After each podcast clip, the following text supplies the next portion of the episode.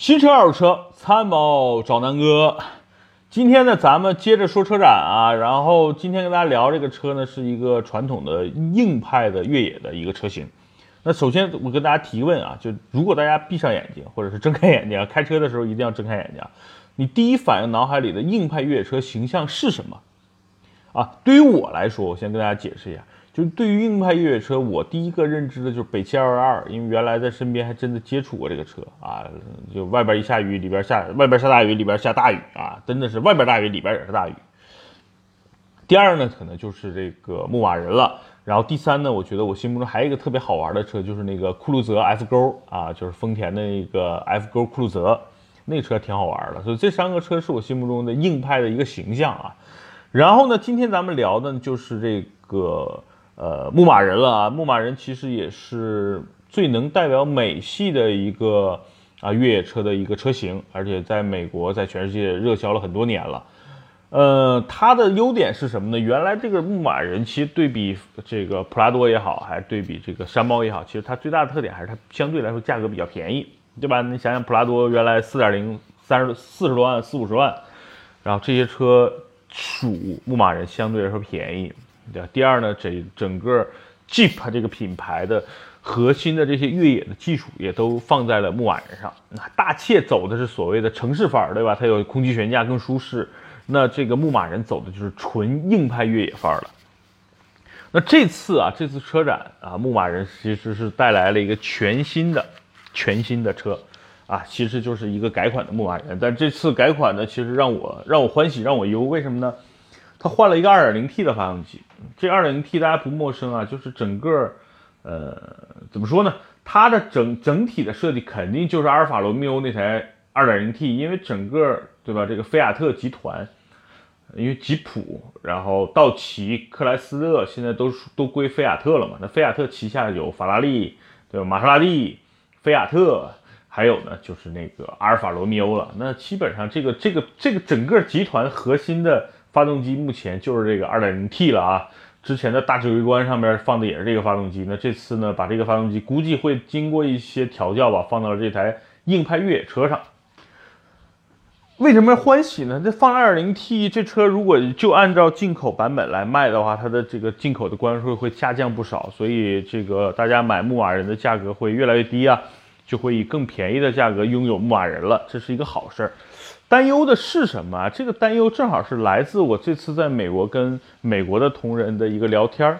他说啊，你看现在美国市场，美国市场原来都是传统的 V 八，对吧？这种皮卡，然后呢，福特啊率先出了一个 3.5T 的这么一个呃 V 六版本的涡轮增压发动机，替代了原来的 V 八的这个5.0的发动机，导致什么呢？就是说很多人如果买皮卡。然后呢，买一个豪华配置的皮卡作为上下班来用的话，这帮人是很喜欢的，觉得哎呀，你看动力提升了不少，其实就有推背感了嘛。然后呢，这个油耗也也也便宜了一些，也也省了一些。然后动力呢不比以前差，所以呢，对于 V 八改成 V 六，这个美国人民是接受，但是也有一些反对的声音。这些反对声音来自什么呢？就是原来，因为大家知道皮卡真正的作用是用来干活的呀。对吧？它是一个工具车。你看美国很多作业车，什么呃电工啊，然后什么气焊啊、货运啊，都是用皮卡嘛。包括很多这个这个农场主用它来拖拽一些什么游艇啊，对吧？什么什么拖车呀，等等等等，因为它是干活的一个车。真正这些干活的车，反而他不会去买这个 3.5T 的发动机。为什么？大家知道啊，一个发动机它的这个缸越多。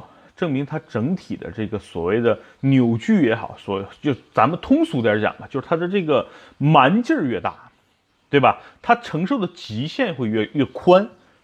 就好比南哥，南哥是个大胖子，对吧？然后呢，南哥跟如果你们来跟我来拔河，我不动，就正常，我只要我这个人还活着，我站在这儿，你可能就得稍微费点力气来拉我，因为我体重大，对吧？整个的势能在这儿呢。